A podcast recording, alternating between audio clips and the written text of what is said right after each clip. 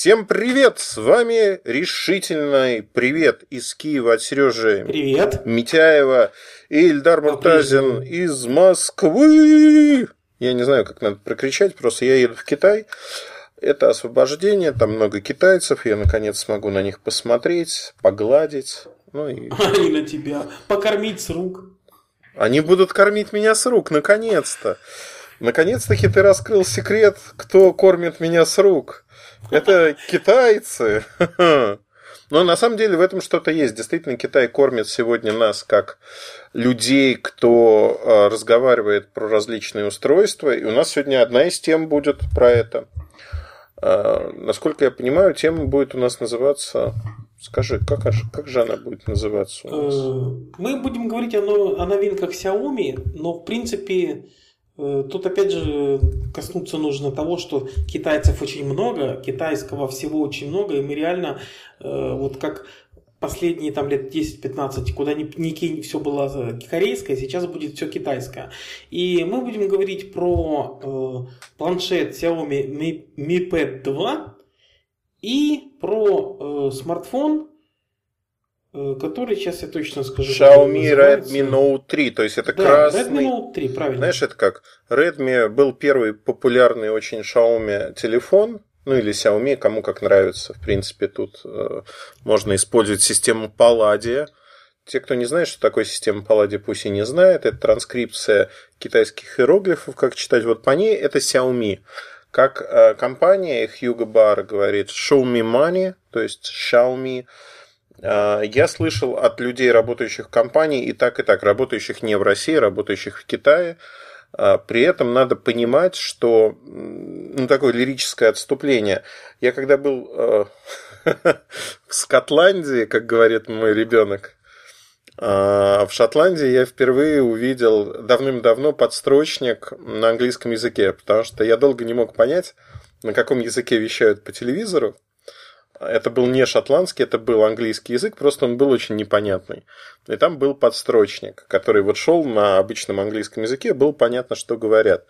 А в Китае примерно то же самое, они все говорят на разных диалектах, а, очень разная кухня, и а, когда человек, приезжающий в Китай, говорит встречающей стороне, я хочу поесть что-нибудь китайское, аутентичное, ну, это примерно так же, как, я не знаю, прийти а, в какое-нибудь заведение, которое гордится своим выбором виски и сказать, я просто хочу какой-то виски.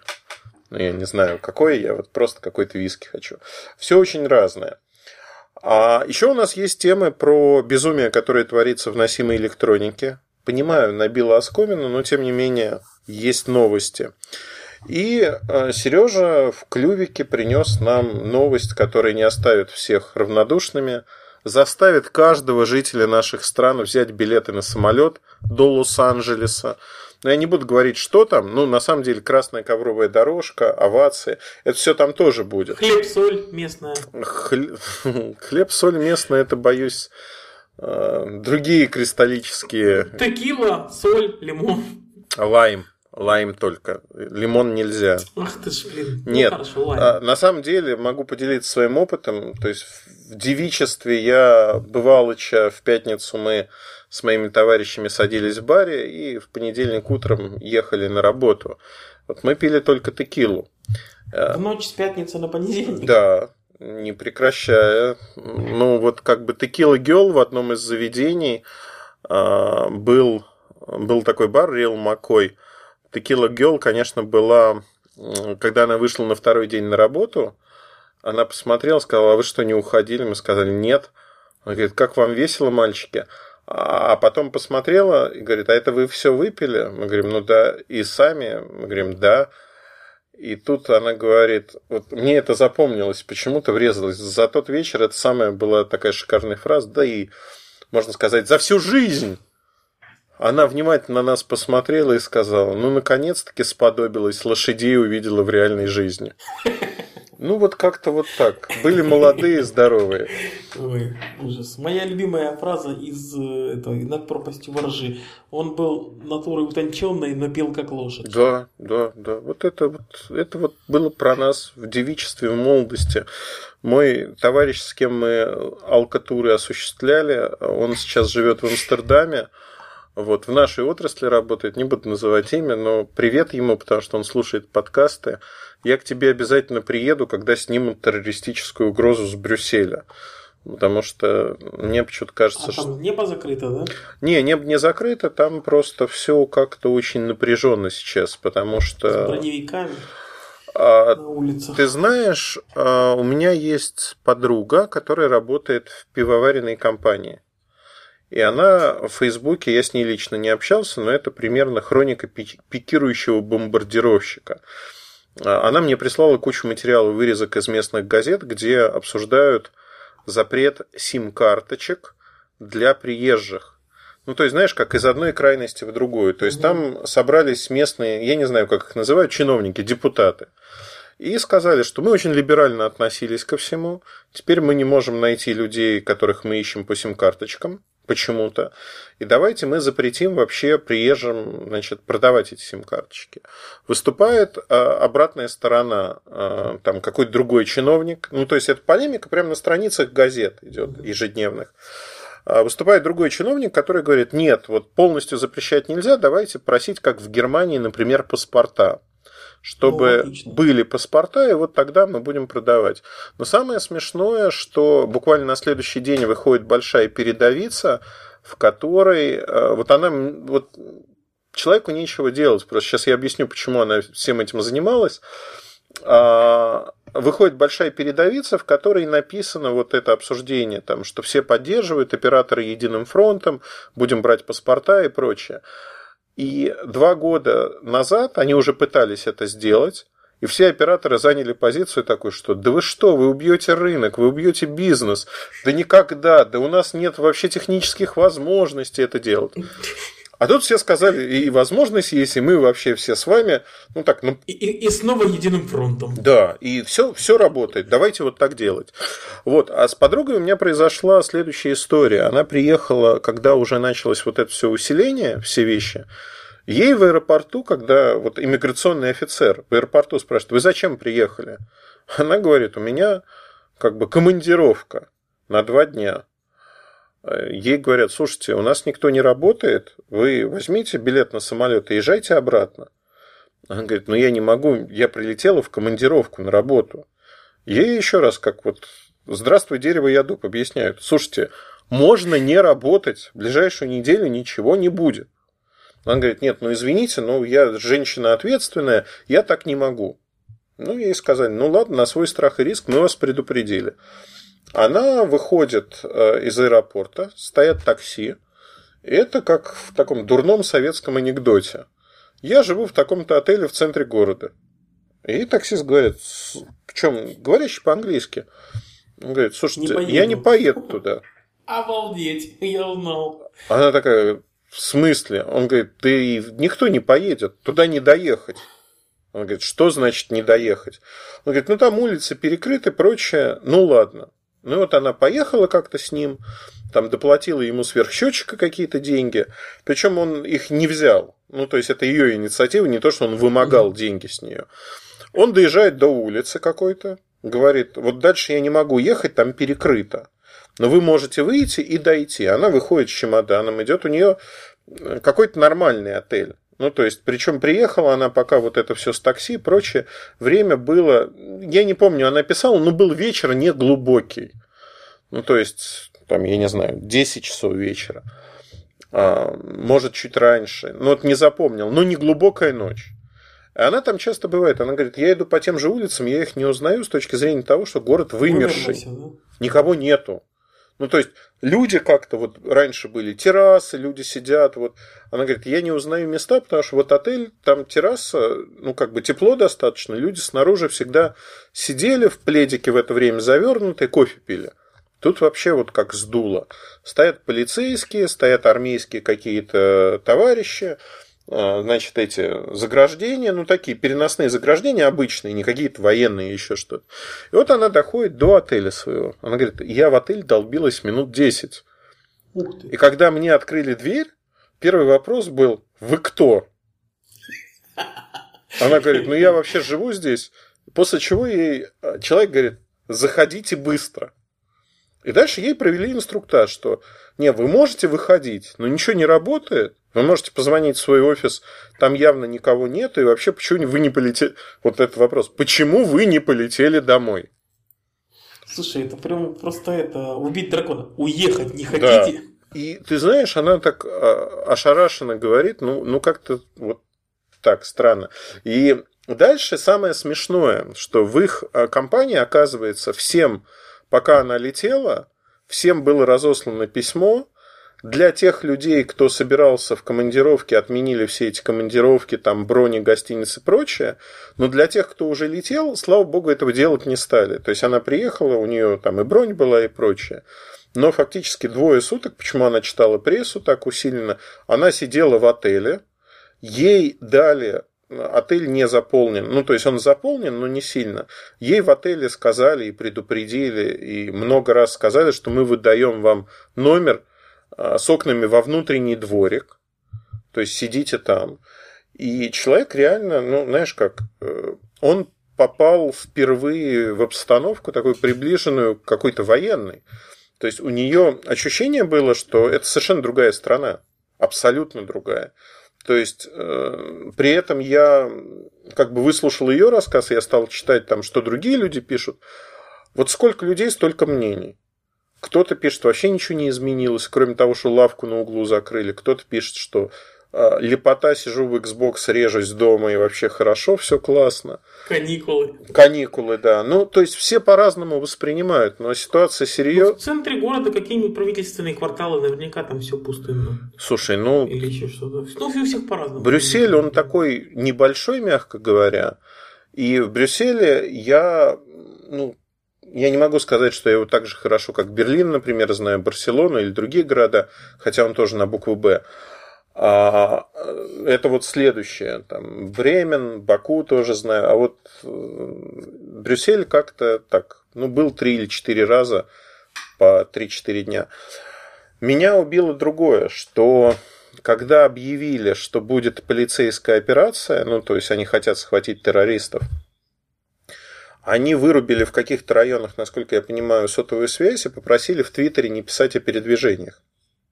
Вот. А я посмеялся и думаю... А где можно попросить не писать в Твиттере? В Твиттере? Ну, Или естественно. Ну, я думаю, что они как-то сообщали в Твиттере, Ройтер про это написал, ну там кто-то а, еще.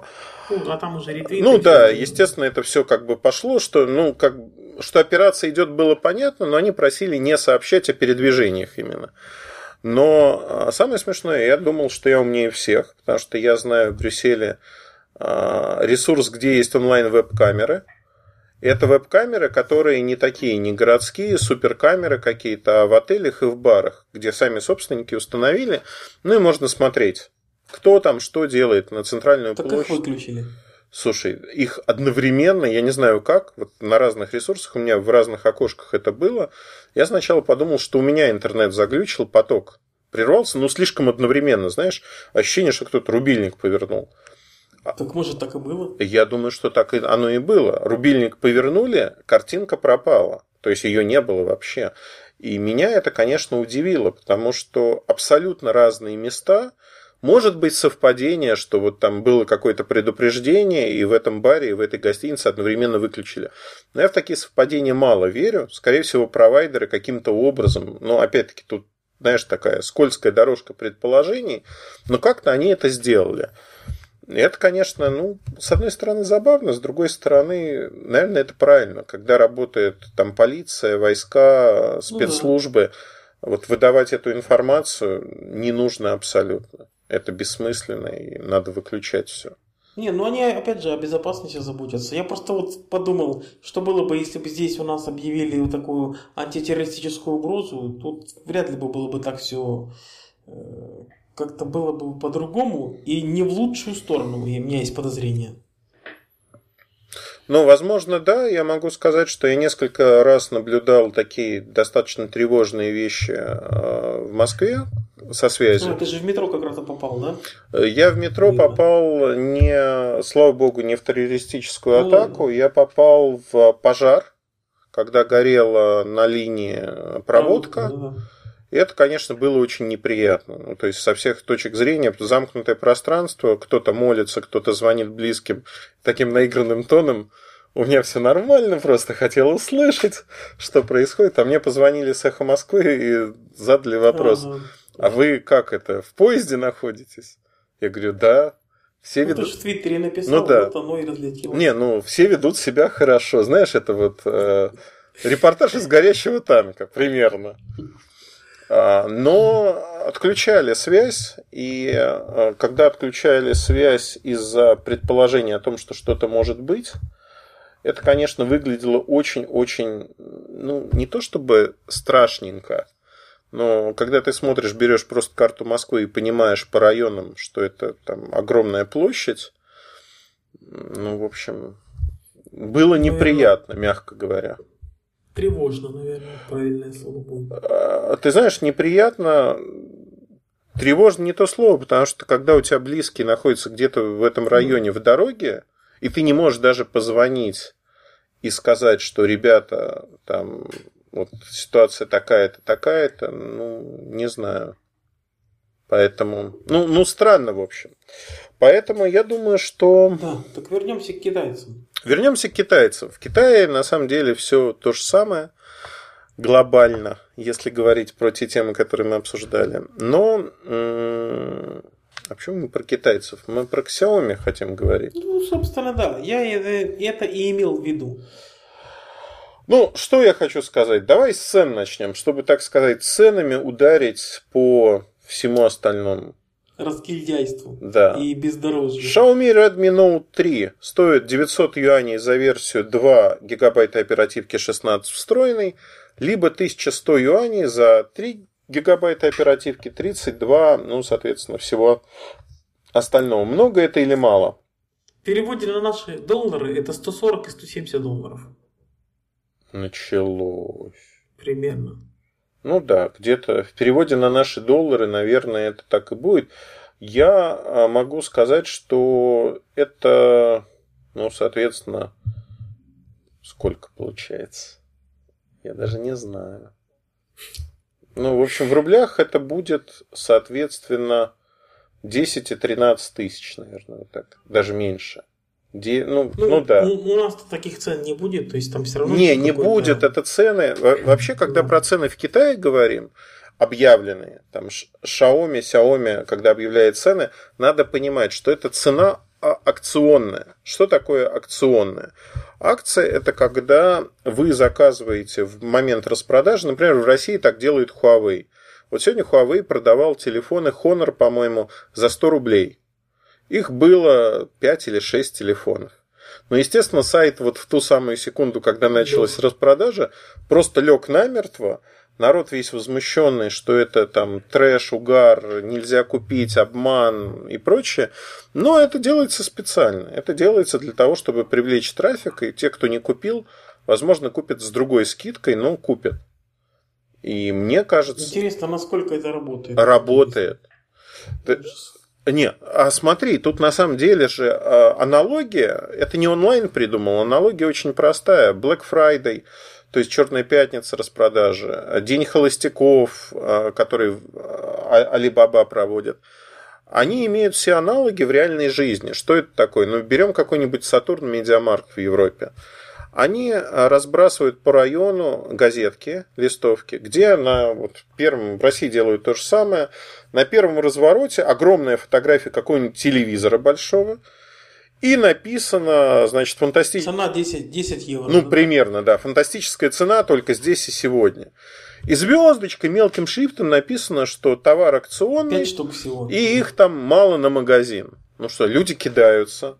Весь район поднимается в едином порыве бежит в магазин и чувствует себя дураками, потому что кто-то там купил действительно эти пять э, телевизоров. Слушай, точно. Я, у меня был самого такой опыт, когда я поехал, ну это э, как раз был разгар кризиса, и у нас в стране открывалась новая сеть, то есть там какие-то осколки топ-менеджмента ушли из одной сети розничной и э, развернули вот на фоне кризиса большую-большую сетку, она сейчас один из крупных игроков, и они с большой помпой открывали вот так вот новые магазины и загоняли туда людей, рассказывая, что там акционная цена на э, какие-то вещи. В общем, я поехал меня заинтересовало э, даже не сколько купить телевизор, сколько посмотреть, как вообще это происходит. Ну, такое, журналистское скорее было. Uh-huh. И, но деньги на телевизор у меня были с собой, на всякий случай. В общем, э, никакого телевизора там купить было невозможно. Там собралась огромная толпа народу. Они еще сделали сцену с концертом. То есть это реально так с размахом было, по-богатому. И когда э, открыли двери в этот магазин, там была такая толпа народу.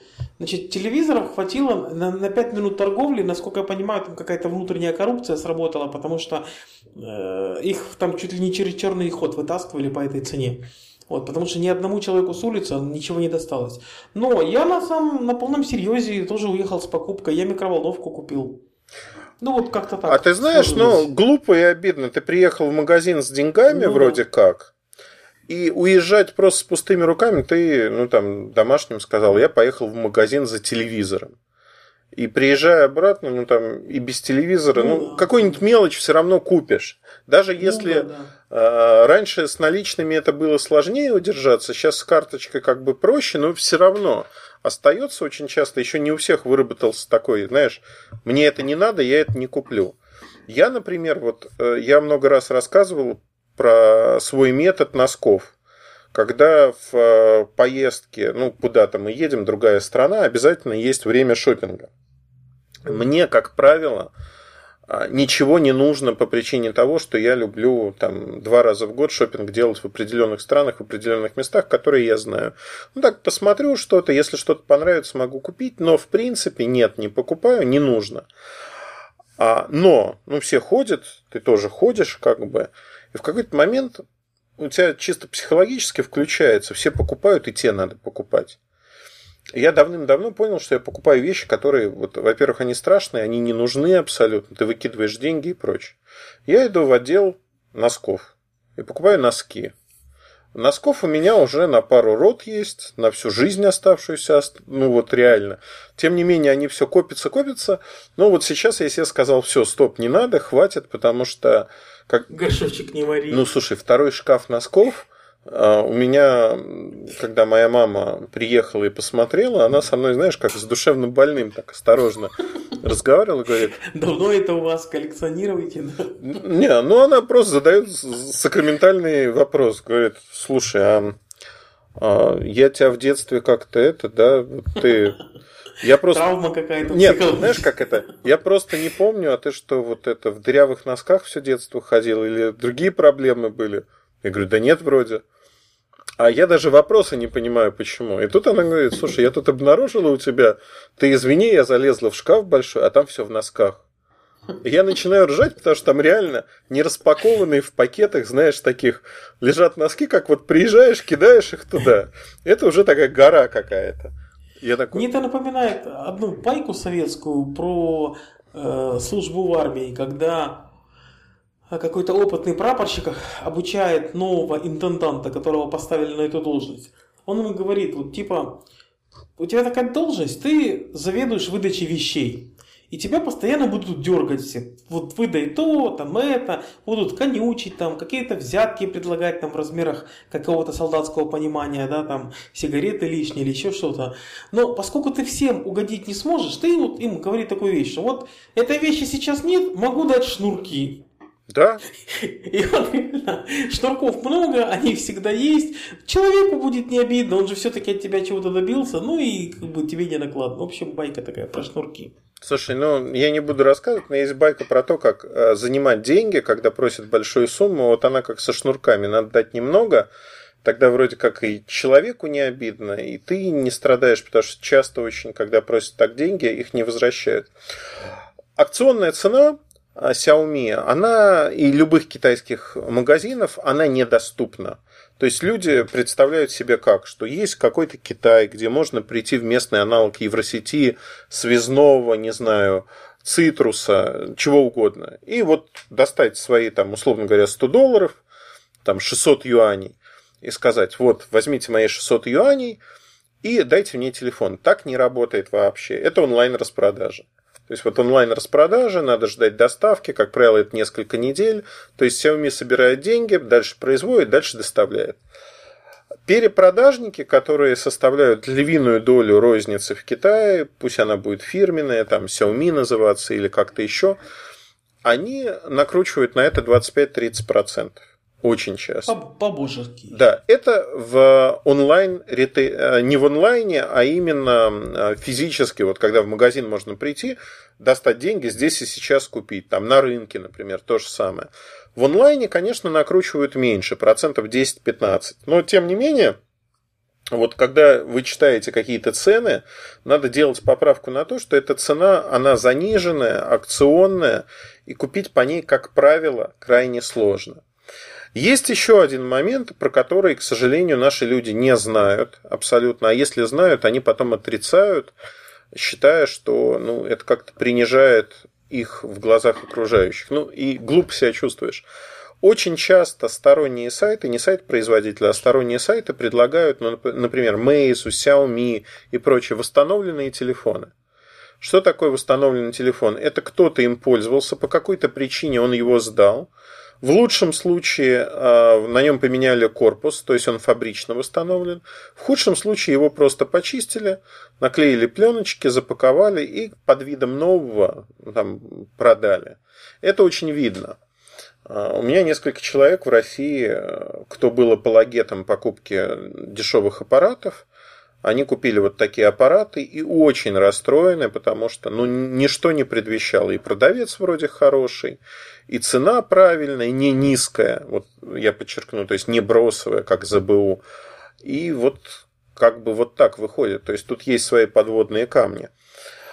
Вот, но возвращаясь к компании Xiaomi, которая задает там некий тон на этом рынке, задавала, я бы скорее сказал, потому что сегодня по этой схеме работает огромное количество компаний. Что они предложили? Во-первых, они построили свой телефон 5,5 дюймовый. Это тоже забавный момент. Раньше мы э, говорили, что 5,5 дюймов это лопата, а сегодня многие люди, которые спрашивают совета, какой компактный телефон купить, и добавляют 5-дюймовый. То есть компактный 5-дюймовый телефон. У меня в голове пока это не очень умещается, но вот все идет вперед. А, что хорошего? Там большая батарейка, но есть изъян, потому что там стоит платформа Mediatek Helio X10, ну или MT6795. И она, насколько я понимаю, ест как не в себя. То есть она очень производительная, но очень хорошо кушать любит. И поэтому 4000 батарейка, она, ну, как будет, ну, как 3000 там на предыдущих медиатеках. Это просто для понимания. А сенсор отпечатка, естественно, есть. Он рекламирует, что он очень быстро разблокирует аппарат. 13-мегапиксельная камера основная, 5-мегапиксельная а, фронтальная камера. Быстрая зарядка присутствует. Он в металлическом корпусе. Ну и в общем... Цвета айфона. Цвета айфона, да, как бы... Выглядит так же. Ну, они все там плюс-минус выглядят так же. Ну и как бы то, что вот отпечаток на задней панельке, мне, например, не нравится, потому что мне кажется это как-то неправильным. А, iPhone не современный, он, кстати, мне напоминает. iPhone, вот помнишь, 3G, 3GS, как-то вот он, он больше в их степь. Да, он такой скругленный, да, но а, я считаю, что а, там вот наличие сканера это функция, которая должна быть у всех и везде, потому что у меня сейчас основной телефон какое-то время уже новый Верту, Signature Touch, и я просто бешусь, потому что на нем нет сканера отпечатка пальцев. Я настолько к нему привык, что без него я вот как без рук. Вот я реально не могу без него. То есть все остальное меня не устраивает. Ну, быстро очень к хорошему привыкаешь. И это, конечно, тяжело. То есть вот реально. Да, это уже становится стандартом де-факто. Сканер отпечатка. Ну, фактически, да. По... Опять же, эта поддержка будет на стороне операционной системы, и в будущем вот эти все связанные с безопасностью, с оплатой что-то. У нас вот, например, э, Приватбанк точно сделал приложение еще под iPhone, где, ну, обычно же как приложение банковское, нужно все равно при запуске авторизироваться. Да. да? Э, именно потому, что это доступ к твоим финансам, то есть, ну, никак не обойти. Но, в принципе, если введен отпечаток пальца, то уже пароль вводить не нужно в, в телефоне. И это, наверное, хорошо. То есть намного все упрощает и доступ, и там оплата телефона, например, либо там оплата какая-то если не сейчас, то в будущем через NFC, ну, отпечаток пальца это уже стандарт де-факто. Это, это уже нужно, это уже пошло в народ, все люди привыкли, и это реально здорово. Ты знаешь, ну вот э, про этот аппарат, с учетом тех цен, о которых мы говорили, он достаточно недорогой. Недорогой, и даже вот с учетом перекупщиков, там младшей версии, 2 гигабайта оперативки 16 встроенной, ну, будет стоить долларов 200, например, да.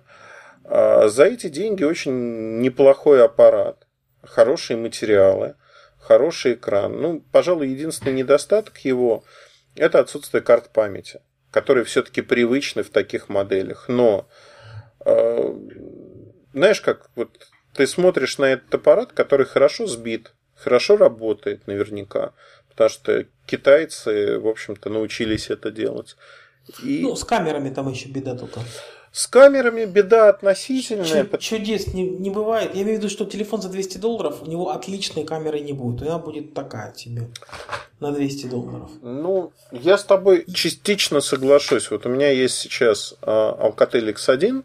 Там тоже, знаешь, как вот Alcatel всегда заявлял камеры, там, ну, там 13 мегапикселей условно. И ты смотришь на эти 13 мегапикселей и понимаешь, что ну, мегапиксели там есть но качества там нету. То есть шумная картинка мылит. Угу. А, вот Alcatel X1 7053D модель, а, она а, в России будет стоить около 200 долларов. В Китае того дешевле. Но это типичный такой, знаешь, полуфлагман китайский. А, с двух сторон стекло, очень красиво оформленное. А, хороший HD AMOLED экран 5-дюймовый, 13-мегапиксельная камера, там фронталка 5 мегапикселей со вспышкой. Ну вот все типично, но при этом есть карты памяти, 2 гигабайта оперативки, ну и тому подобные вещи. И я был очень удивлен тем, что э, реально не только они, но многие сделали рывок по сравнению с прошлым годом. И вот эти бюджет, ну, относительно бюджетные среднего ценового сегмента решения – они начали снимать заметно хорошо. То есть даже, я скажу так, на свету в яркий солнечный день у меня претензий к фотографиям практически нету. То есть, вот соглашусь, да, на свету все отлично должно быть. Ну, понятно, что они там в темноте мажут, в темноте дрожание и прочее. Но э, я был убит просто другим, что э, они без рекламы, то есть, ну, эта модель, так скажем, условно анонсирована. Про нее мало кто знает. Она выходит там, на рынок в середине декабря. Так же вы понимали, я вообще первый раз услышал тоже. Вот, ну ты знаешь, я когда готовился, я думал, что ее там... Мне ее показали месяца, ну вот боюсь соврать, в июле, наверное, в июле, в августе. Причем показали как? Ее показали а, когда делали презентацию всего, что компания делает в этом и в первом полугодии следующего года, вот э, такой геройский, героический продукт на конец этого года, начало следующего. Я еще поражал, что внешне на картинках это какой-то симбиоз а, Samsung Galaxy S6 с чем-то. Там с Sony, условно. Такой промежуточный вариант. Металлический кант, стекло там, стекло здесь. В жизни абсолютно, ну, скорее он айфонообразный, хотя многое копировали от Samsung, там, центральную клавишу механическую, двойной тап по ней, чтобы запустить камеру, например. А, тоже такое решение любопытное. И, ну вот, мое впечатление, я с этим аппаратом прожил несколько недель, я могу сказать так, что, ну, почти несколько недель, там, больше недели – он был у меня как основной. Реально зверская машинка. Зверская с точки зрения того, что качество по всем фронтам улучшилось. И у меня от последнего поколения китайцев, что выходит вот в ноябре, декабре, январе, все, что я видел, ощущения примерно те же самые. Неожиданно, скачкообразно улучшилось качество сборки, чипсеты, причем неважно, какие чипсеты используются, аккумуляторы остались теми же по объему, и они долго работают. И это очень-очень приличные телефоны с хорошим соотношением цена-качество. Я понимаю, что таким большим компаниям, в общем, ну, тому же Microsoft с Lumia, например, будет сейчас очень тяжело. Потому что у них вот это... Куда же еще тяжелее? А ты знаешь как? А, я думал, что действительно не может быть, потому что они железо отдают в ноль практически, даже без наценки, и весь 2015 год до осени у них а, с точки зрения среднего и бюджетного сегмента Lumia они выигрывали у всех конкурентов на андроиде. Вот однозначно, потому что ты смотришь, экран лучше, там памяти больше, еще что-то. Камера тоже как Камера, как правило, чуть лучше.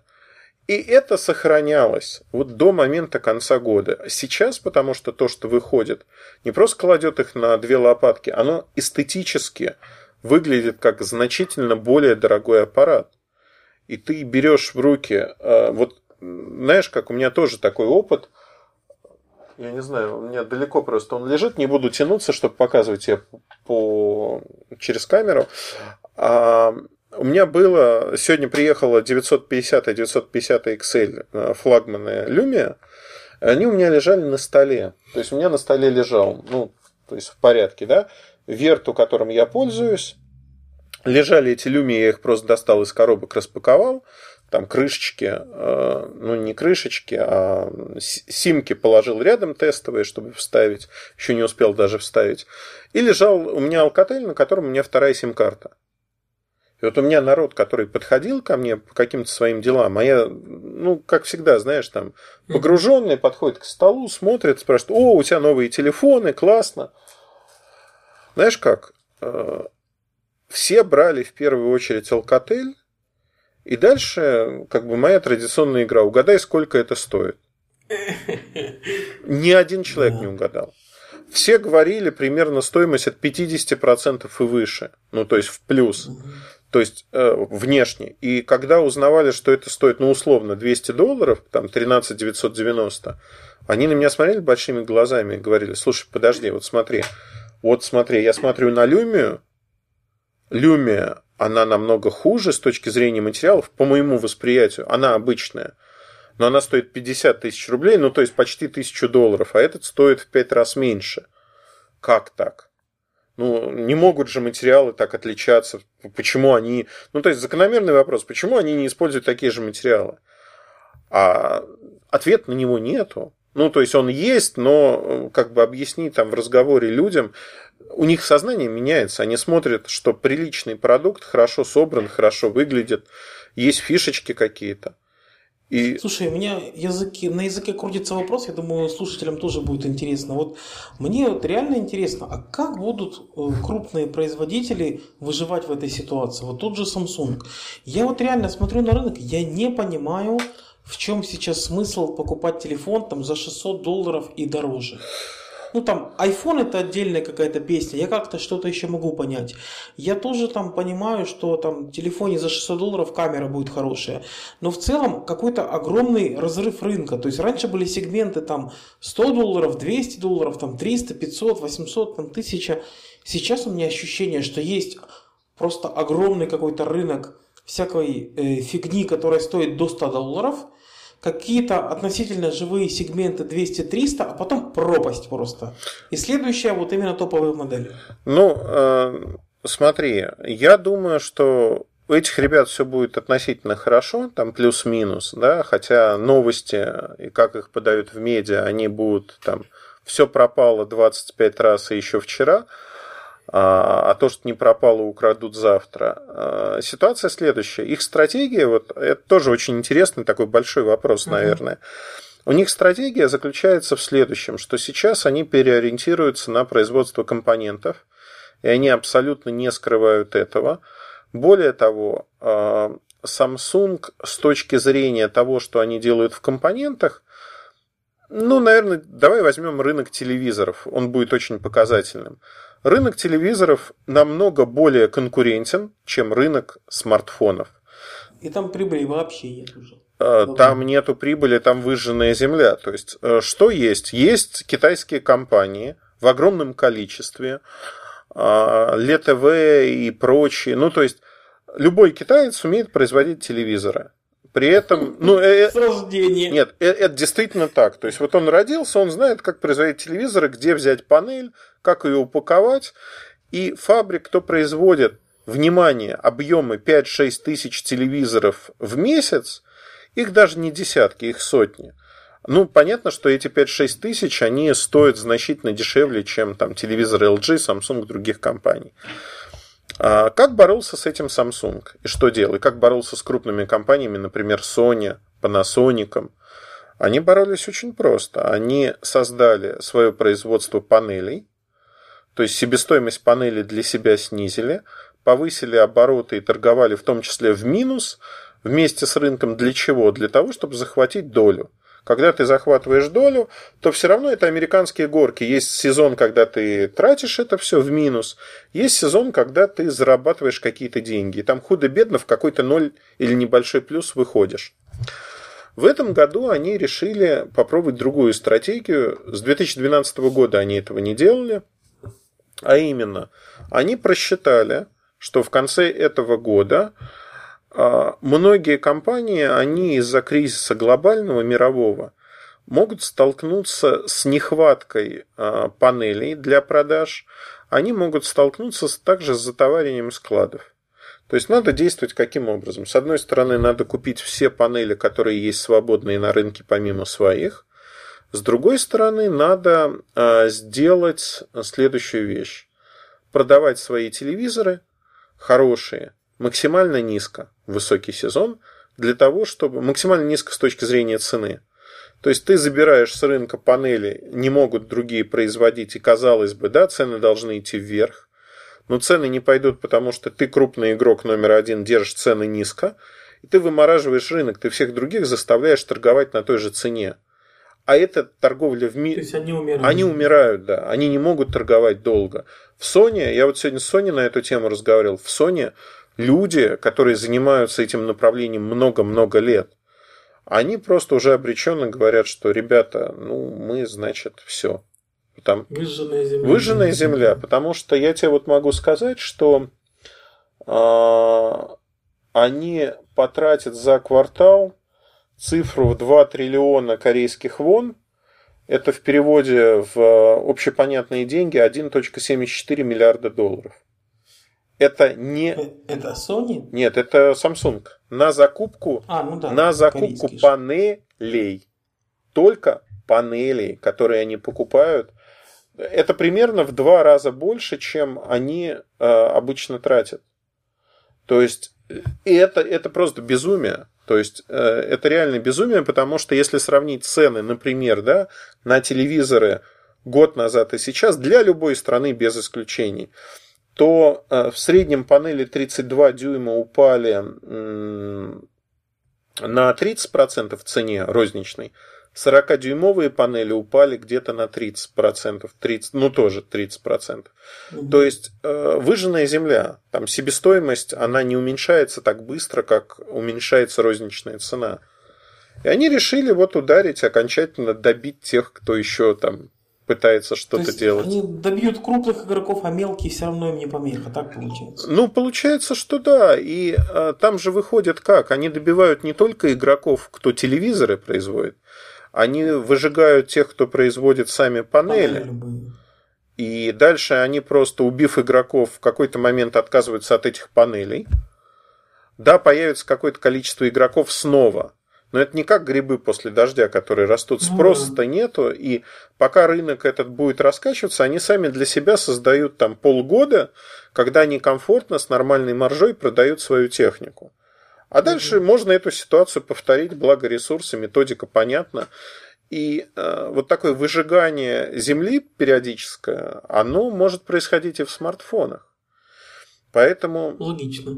Ну, как бы логика понятна. Причем конкуренция в Китае среди смартфонных производителей вышла на новый уровень. И чем мне вот, например, Idol этот X1 понравился, они пытаются дистанцироваться от других компаний, не только по дизайну материалам, ну, как бы соотношение цена-качество, но они, вот у всех логика же простая. Чтобы выделиться, давайте сделаем что-то особенное. Вот они, помимо того, что улучшили камеру, ну, не принципиально улучшили, они поставили усилитель и аудиочип от Wolfson. Это 8998 чип, он дает усиление 28 милливатт при сопротивлении 32 Ома. То есть усиление фактически при 8 Омах полтора ватта получается на наушнике идет. Ты знаешь, это вот все цифры, которые как-то в воздухе, да, большинство слушателей даже не поймет, да, не все увлекаются этим. Но вопрос в другом, что я, когда э, взял наушники хорошие, затычки арматур, а, арматурки дорогие, э, это у меня как бы не гарнитура, а просто наушники. Я их случайно схватил и решил просто между делом на этом телефоне что-то послушать. Я даже не знал ничего про этот звуковой чип, вообще ничего не знал. Я как про него-то все выяснил. Я включаю э, Dire Straits, On the Night альбом старый, 93 -го года.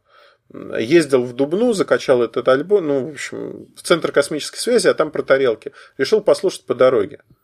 Ты знаешь, у меня сосед мой в автобусе спрашивает, наушники сломались. Потому что я сидел, я вынимал из ушей затычки, смотрел на затычки, втыкал, и такой смотрел на экран, а там дополняет, знаешь, этот разруху, что помнишь, в Android 2.3 был музыкальный плеер такой страшный, э, ну, стоковый, там четыре закладки сверху, а, альбомы, композиции, там еще что-то, но он стра... да, стра- страшный. страшный. Вот он на этом а, телефоне вот этот страшный плеер. Я так на это смотрю, думаю, ну, а день был нервный, думаю, все, крыша поехала, потому что я слушаю, а звучит хорошо, звучит на уровне такого хорошего, выше среднего, звук выше среднего. То есть от портативной техники ты его не ждешь, а от телефона тем более. То есть, ну, он звучит... От телефона за 200 долларов? Вообще не ждешь. Он звучит, э, ну, на уровне, наверное, выше, чем флагманы сегодняшние. То есть, он звучит лучше, чем iPhone однозначно. А, опять-таки, тут, наверное, ну, там, с рядом оговорок, потому что какие наушники, как слушаете, какие композиции, но в целом это либо тот же уровень, либо выше. Я настолько от этого обалдел, приезжаю и как бы задаю вопрос, говорю, ребята, а что у вас со звуком? Ну и мне присылают там спецификации чипа, того, что стоит и прочее. И я понимаю, что ну вот реально они проделали большую работу. Они воткнули в дешевый телефон все, что смогли найти. Не просто воткнули, а хорошо упаковали, потому что раньше у китайцев как было. А еще вот тут перочинный ножик, открывашка для бутылок, все в одном месте. А тут все это достаточно компактно, хорошо сделано. Ну и мне это понравилось. То есть реально понравилось. А как вообще Alcatel живет? Они вообще какую-то прибыль себе приносят? Ты знаешь, да, они приносят небольшую. Я вот к ним в гости заеду обязательно сейчас э, в Гуанчжоу я буду денек э, или в Гуанчжоу или в Шэньчжэне зайду к ним, не знаю где, ну, скорее всего, даже в Шэньчжэне поговорю. Но э, в прошлом году я заезжал в гости, я могу сказать следующее, что у них ситуация, у группы, потому что Alcatel, марка французская, куплена TCL Mobile, а группа TCT, она большая, они и телевизоры те самые производят, вообще разную всякую всячину. У них... Как и все китайцы. Да. А, ты знаешь, они унаследовали подход Alcatel, что мы делаем недорогие телефоны, хорошие по соотношению цена-качество. И, ну и дизайном они стараются. И стараются выделяться дизайном, потому что а, вот китайцы как раз-таки очень четко понимают, что дизайн это очень важно. И здесь, а, ты знаешь, а, было две вещи, которые для них были важны. Первая вещь. Они много продают бюджетных аппаратов, на которых маржа минимальная. То есть там условно средняя цена аппарата, вот графики смотришь, 23 доллара кнопки. А, это было даже не... Нет, 23 доллара – это средняя цена всех продаваемых телефонов. А кнопки меньше 10 долларов, там 8 или 9. Что-то такое. При этом это приличная кнопка, потому что неприличная кнопка стоит в Китае... 3. Нет, 3 нет цен. Ну, 5-6. Вот так. Вот. А, это я называю оптовые цены, естественно. А со смартфонами, куда они пошли, они стали делать хорошие смартфоны, но средняя цена у них была при этом на уровне, ну так, чтобы не соврать, меньше 100 долларов. И это, в общем-то, показательно. То есть вот даже Idol X1, который считается флагманом, 200 долларов. То есть вот они для себя очертили, что больше, выше 200 долларов, ну там, фактически мы не идем сейчас, потому что мы не видим для себя рынка. Там... А у покупателей, наверное, слепота вырабатывается просто. То есть люди, покупающие смартфон за 600 долларов, они не замечают устройство. Они не замечают устройство внизу. С другой стороны, много китайцев в среднем сегменте там 250-300 долларов, с которыми тоже на лобовом курсе сталкиваться смысла никакого нету. И мне нравится ну, то, да. что делает Alcatel. Они действительно для себя решили, что мы не будем кусочничать, да, это как бы не самое производительное, не самое идеальное устройство, но по соотношению цена-качество они выгодны. И у них есть своя аудитория, которую они, знаешь как, медленно-медленно наращивают. И те, кто разделяет вот этот подход такой разумный, рациональный, не знаю, как его назвать. Ну, у меня ощущение, что с дистрибьюцией у них вообще все как-то плохо. И я как-то не сильно верю в то, что у них там есть какая-то лояльная, ну как, поклонники марки есть в любой марке, но то, что там какая-то армия, которая наращивается и растет, как-то верится с трудом, если честно. Ты знаешь, а я не думаю, что она растет и наращивается, потому что, как, как правильно сказать, ну вот смотри, да, а, например, какой-нибудь мишленовский критик приезжает на вокзал, не знаю, на киевский вокзал а, или там Москве, на Ленинградский, не суть важно, на какой-то вокзал приезжает. И вот он идет, и там чебуречная. И он видит чебуречную, и там написано ресторан, и он заходит. И понимает, что все ужасно, то есть вот все просто ужасно. Но при этом там люди, которые бегут на поезд, условно говоря, они хватают эти чебуреки с собой. Те, кто приехал, и у них какая-нибудь встреча, у них нет вот другого выхода, они едят эти чебуреки. И он понимает, что это люди очень разные. Это не обязательно очень там бедные люди. Есть и богатые, хорошо одетые. Просто потому, что это такое вот проходимое место, проходное место. Там есть поток, из которого выцепляют там разных людей. Alcatel делает то же самое, ну, TCL Mobile, TCL Mobile, они делают то же самое. Они понимают, что всегда есть потребность в недорогих по разумной цене телефонах. Когда ты покупаешь компромиссный телефон, а, это как временная работа. Когда ты говоришь, я работаю сегодня, там, неважно, официантом, курьером, кем-то, потому что я учусь, а завтра я стану врачом, юристом, еще кем-то. Или там, сегодня я работаю таксистом, потому что так получилось, а завтра я буду работать там кем-то еще. Вот они же эксплуатируют эту идею, но при этом вот выпуская такие, как X1, например, аппараты, я думаю, я уверен, что они смогут э, наращивать все это. Ну, было бы здорово, наверное, и интересно. Но все равно как-то так обидно, что они вот, вот в поле зрения, в информационном пространстве их вообще практически нет. Но если я даже не слышал о новинке, а я вроде как про все более-менее заметное слышу, как правило. Вот меня что и удивляет, что сейчас э, одни только Meizu с Xiaomi, они в информационном пространстве занимают как-то неприлично много по, по любым меркам места. То ли у них пиар слишком хороший, то ли благодаря вот этим вот пиар-акциям с пиар-ценами, да, они очень сильно в, в интернете присутствуют. А где еще присутствуют? Телефоном, да еще китайским. Ну, понятно, что не на страницах же э, газет или журналов там, или на радио, но это же нереально. Вот интернетом пользуются, логично. Слушай, ну, мне кажется, ты знаешь, кто первый стал, того и тапки. То есть, по накатанной тот же Xiaomi развивается, но при этом а, даже за счет экспансии на внешние рынки, если посмотреть продажи там в третьем квартале, а, они, в общем-то, не растут практически. Они вот как год назад продали 14 чем-то миллионов, в этом году 15 чем-то миллионов. То есть противодействие и на родном рынке, и на внешних рынках оно выросло – Трансформировать компанию они не умеют, не могут, они не знают, как этого. Ну, как? Они пытаются это сделать, они наняли людей.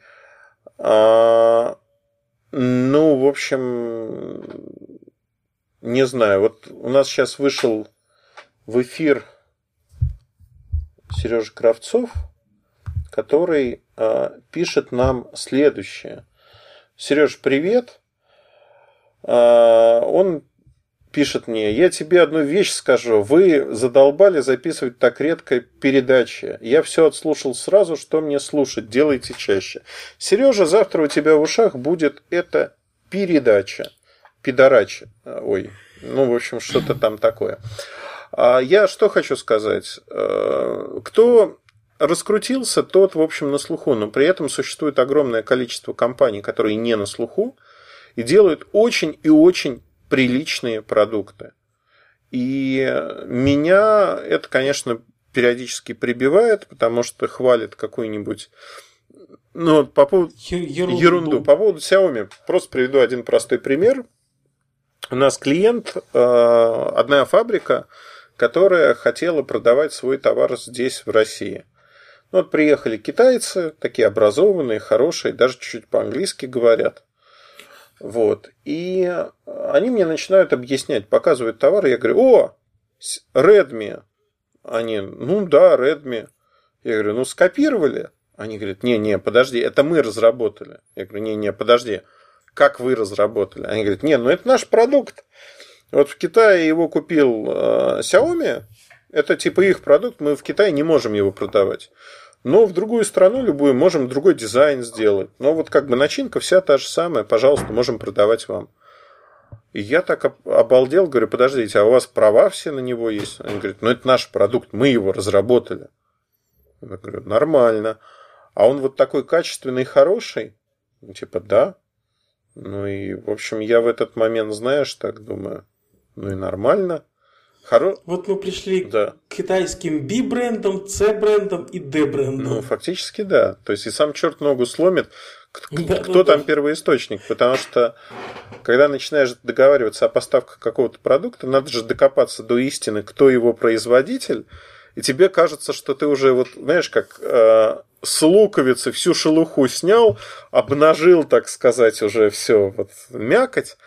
А тут в этот момент выясняется, что это еще один дополнительный слой прослойки, а на самом деле какая-нибудь solution компания, а на самом деле поставщики-то совсем другие, они еще ниже. И здесь, конечно, ну, никак. Я предлагаю перейти к теме. У нас есть тема, мы поговорили так про Idle X1 подробно, не запланированно, но у нас есть тема а, про носимую электронику. Я в качестве затравки хочу сказать следующее, что есть пионер этого рынка, компания Jawbone, которая судилась с, э, с Fitbit ом, мной горячо любимым. Но у меня, я никогда не скрывал, страсти распределяются так. Jawbone я не люблю. Не люблю, потому что Jawbone стоил мне, я вот не помню, 200 Нервов. или... Нет, 200 или 300 долларов он мне стоил, но э, у меня сломался первый Jawbone браслет, через два месяца. Мне тут же объяснили, что я неправильно его носил, я потел, я дышал. Как ты смел вообще это делать? Ну, я не знаю. Я просто представил, что я хожу, знаешь, как, как наши, э, хотел сказать деды, но как отцы завещали пульт управления в пакетике целлофановом.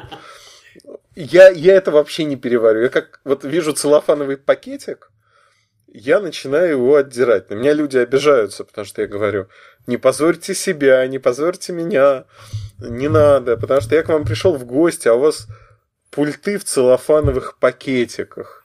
Вы еще бахилы на тапочки дайте, потому что они истираются. Люди реально обижаются. Ну, как бы, надо вот эти привычки ломать и объяснять людям, что это нехорошо что да. бампер в что машине там... предназначен, чтобы им стукаться, что он может быть покоцанный и ободранный.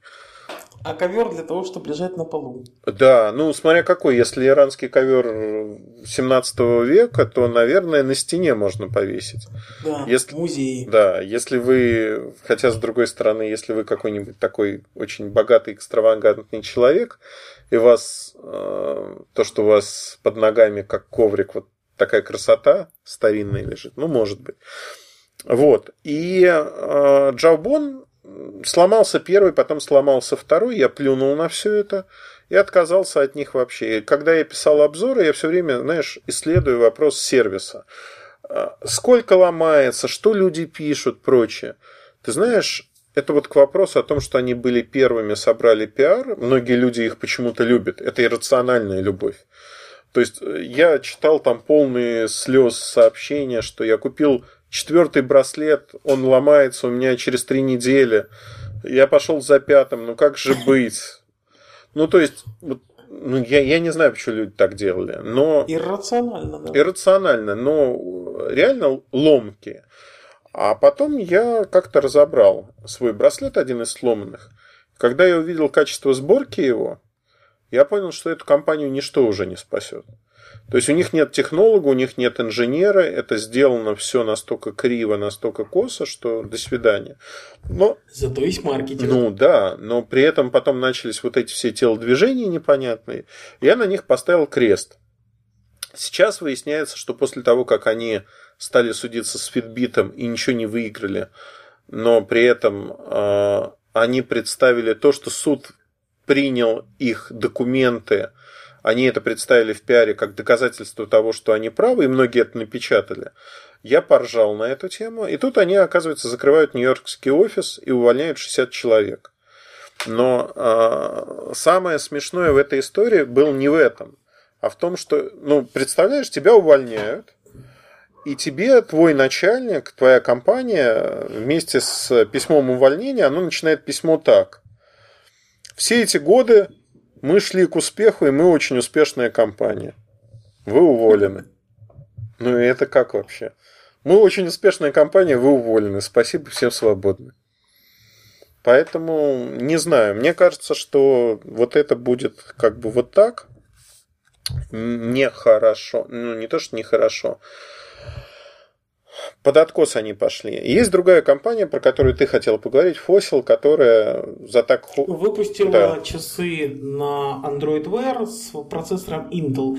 Тут нужно, я думаю, отметить в виде галочки какой-то себе в голове то, что Intel очень сильно хочет идти в носимую электронику, делает всеми силами, всеми правдами и неправдами, и это тоже такой пиар, чисто пиар-продукт. Не удивлюсь, если Intel еще денег там доложила в это дело.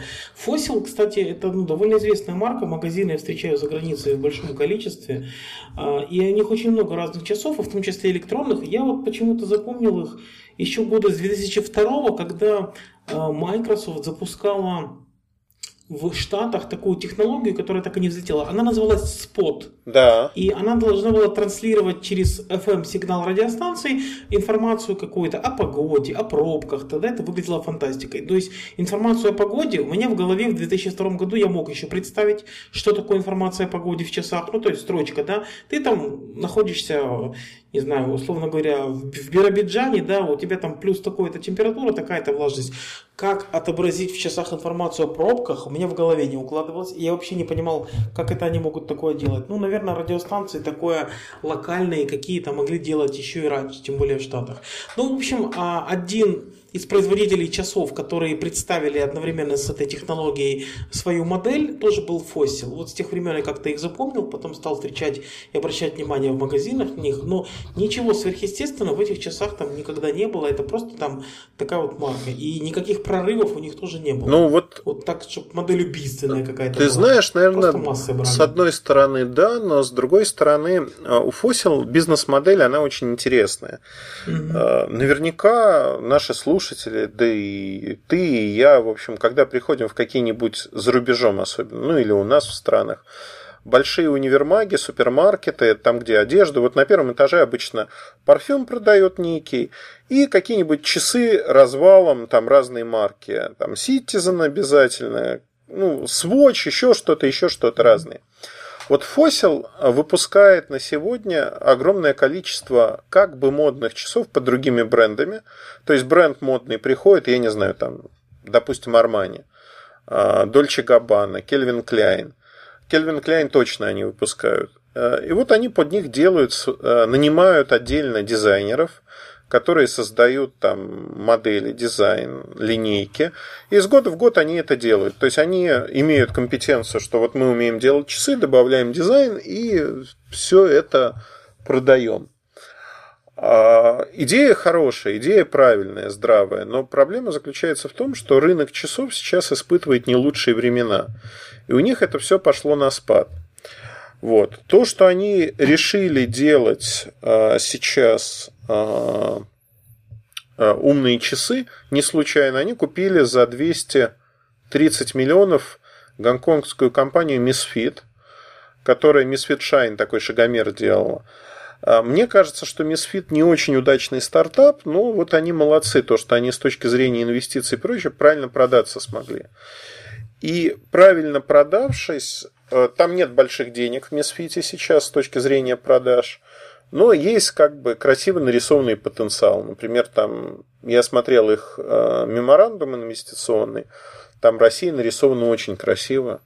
Там огромная территория, потенциальный рынок, бла-бла-бла. Но я просто знаю, сколько они сюда отгружают и сколько продают через двух партнеров. И это слезы просто, это вообще ни о чем. То есть они даже не начинали работать на нашем рынке, по сути.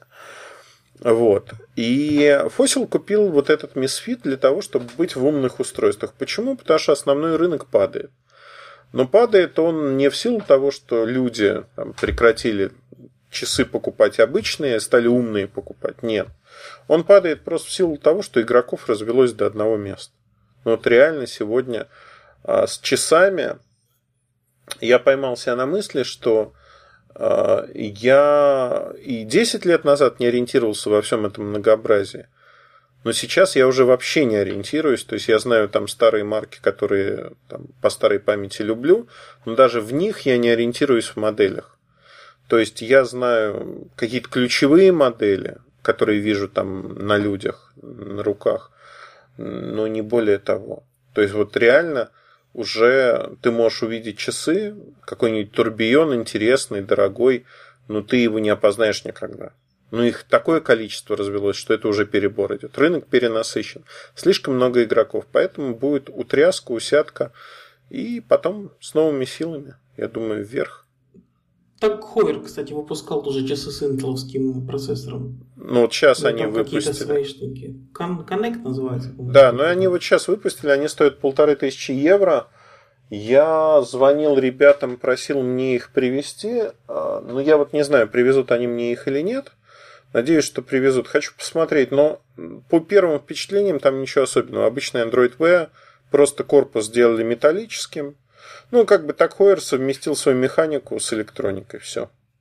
То есть там... Ну, там механики-то и нет, он же, по-моему, с дисплеем просто, нет? А, нет, ми... они просто нарисовали, они нарисовали эти... свои часы. Я имею в виду да, механику, да, да. что сам корпус они взяли а, да, да, да, да, от э, какой-то, да. ну, может, взяли, может, просто доработали от какой-то из моделей, и в него запихнули электронику. А ну, так там ну. высоких технологий никаких нету вообще, и в принципе я считаю, что под брендом Так Хойер покупать электронные часы, тем более за такие деньги, это бессмысленно. Мне понравилось, ты не знаю, ты в курсе этого нюанса или нет, у них, если ты покупаешь эти часы, через два года их можно заменить на какой-то суббренд, который тоже принадлежит к головной компании, бесплатно в любом фирменном магазине. То есть они отдают тебе отчет, то, что это игрушка на какое-то время, вот. Ну и чтобы человек не был расстроенным тем, что он за полторы тысячи евро купил э, штуку, которая через два года наступит моральная смерть, в мире часов дорогих также не принято. Там принято, если ты покупаешь дорогие часы, их можно оставить наследство там, сыну, внуку, и они служат нескольким поколениям. То вот, чтобы это как-то смягчить, они просто меняют его на другую модель часов. Ну, наверное, да, потому что с точки зрения э, у меня там, ну, например, там Пропотек, в свое время я просто пришел, у меня они стали убегать на там секунду, и я пришел, чтобы там размагнитили, проверили прочее. Ну, разговорились с мастером. И мастер сказал фразу, над которой я посмеялся. Там кожаный ремешок. Я говорю, я прекрасно понимаю, что менять этот кожаный ремешок, тем более, что я их ношу не каждый день, на металлические это вот дурно, дур, дурновкусие во всех смыслах. Ну, то есть это часы, которые должны быть на кожаном ремешке хорошим. А, но вот у меня все часы остальные, практически все, ну, большая часть, они на металлических или силиконовых ремешках. То есть в них можно плавать, нырять. Я настолько привык, что я даже ну, вот в этих патеках залезал как-то в душ. Ну, просто потому что, ну, вот по привычке, что называется, в поездке это было.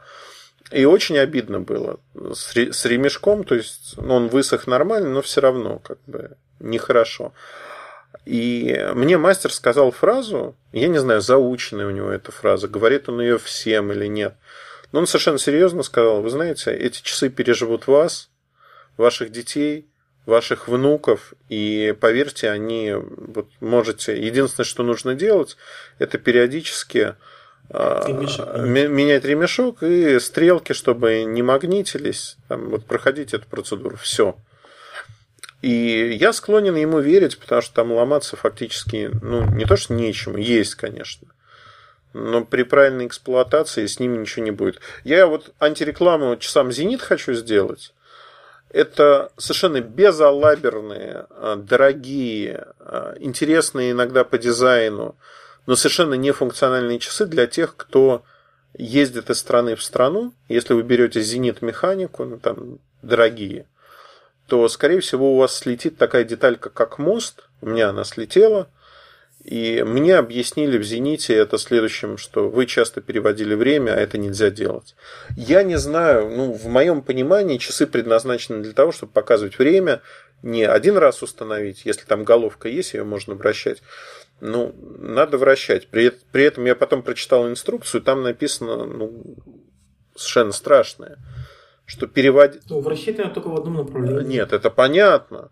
Но переводить, знаешь, там можно только в определенном промежутке с 12 до 3, по-моему.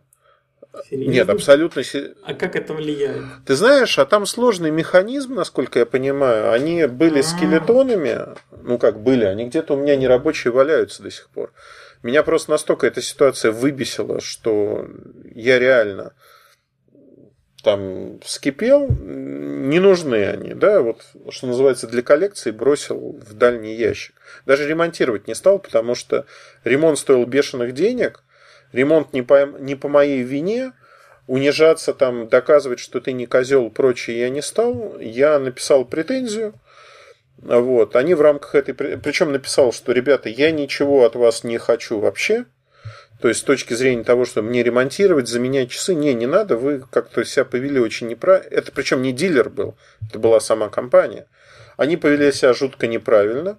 После того, как с ними пообщался юрист, они заплатили какую-то неустойку, и на этом мы разошлись как море корабли. Но меня выбесил сам подход. То есть вы не должны э, переводить время. Слушайте, ну как это? Часы для того, чтобы переводить время. Ладно, бог с ним. У нас есть еще одна тема, самая интересная, mm-hmm. самая... Вот давай. Про красную дорожку? Ну, вообще, э, мы хотели чуть-чуть коснуться темы, э, вот очень модный такой современный термин, э, City, умные города, которые там все делают по нашему желанию. Ну, на самом деле, один из примеров такого умного города в Лос-Анджелесе сейчас собираются установить сколько штук сейчас скажу, около сотни уличных светильников, э, светодиодные лампы Philips, э, и в этих светильниках, в этих фонарных столбах, не побоюсь этого слова, будут стоять э, модули телекоммуникационные Ericsson, которые будут увеличивать емкость LTE сети. То есть фактически жители города получают и дополнительное освещение, и э, увеличенную емкость сети, поскольку столбы между собой связаны хорошим оптоволокном, пропускная способность сети увеличивается, все довольны, все прекрасно. И вот в качестве эксперимента, демонстрации своих возможностей, вот Philips э, вместе с модулями Ericsson вот такую штуку делает в Лос-Анджелесе. Вот такая красивая история. Ну, Коротко и по существу. А теперь приземлимся на землю, что называется. Я хочу сказать следующее, что во всем мире, и Лос-Анджелес не исключение, операторы связи, которые, ну, опять-таки, в Европе ситуация несколько отличается, потому что в Европе операторы зачастую сами не строят свою инфраструктуру, это делают специально обученные компании на подрядчики. подрядчики на аутсорсе. И они же управляют этой инфраструктурой с точки зрения того, что они получают разрешение, ставят там мачту, на эту мачту навешивают или там другую конструкцию, сайт под базовую станцию. И они все это делают. А в России в какое-то время назад, ну, лет 7, наверное, назад, 8, пошла та же самая история с точки зрения того, что на мачтах освещения стали ставить базовые станции. То есть возникает вместо какого-нибудь столба со светильником, возникает такая мачта, куда подводит электричество, и там висит много базовых станций от разных компаний или от одной компании, не суть важно. И, в общем-то, это достаточно популярная тема. То, что делает Ericsson, они эту идею, в общем-то, просто завернули в очень красивую упаковку. Я наблюдаю вот это Smart City уже, наверное, года два Барселоне. У них обязательно есть демонстражка части города, где эти светильники. Но не с Philips'ом, а с Philips'ом они давно работают, но э, я так понимаю, что там просто сама концепция показывалась. Самое главное, что действительно они вот эти БСки, как правило, задвигают туда и светильник модульный, то есть туда БС-ку можно поставить, можно там репитер, ну, все что угодно. Ну, там такая капсула, да. антенн я вот на, на снимке не вижу, а внутри, да, в этой капсуле можно, да. там пространства хватает. Да, то есть можно поставить какие-то Все что угодно. Это действительно умный город. Почему? Потому что сегодня мне напоминает ситуация начала, ну, там, начало телефонизации, когда каждый стал телефон проводной стал доступным, а что значит проводной телефон? Что от каждого телефона, фактически до некого узла, до коммутатора шел провод. И очень быстро города, Санкт-Петербург, Стокгольм, другие города, Запутаны они были запутаны проводами. То есть стояли столбы. А, э, эти фотографии, конечно, поражают воображение. То есть... Да-да-да, это, это, это, это нагуглите обязательно, это впечатляет, смотрите. Э, там окон не видно, то есть там висят провода, они достаточно толстые, и их огромное количество. Там вот огромные столбы, они реально гнутся под их весом. И э, вот это мне напоминает сегодня, но не в такой пропорции, то, что вот в городах понатыкано кое-как, кое-где э, инфраструктура. Она не должна быть видна. Но все-таки, когда мы живем где-то в каком-то пространстве, будь то квартира, будь то, ну, я не знаю, загородный дом, город. Хочется, чтобы утилитарные вещи, они были от нас все-таки спрятаны. Ну, вот бывает, конечно, в дизайне подход, когда внутренности, ну, как вот скелетон в часах, показывают, и это красиво. Да, бывает такое. Но смотреть на там антенны и базовые станции, зачем? Их проще спрятать, это должно быть красиво. И вот так они могут спрятать и сделать действительно очень симпатично на мой взгляд.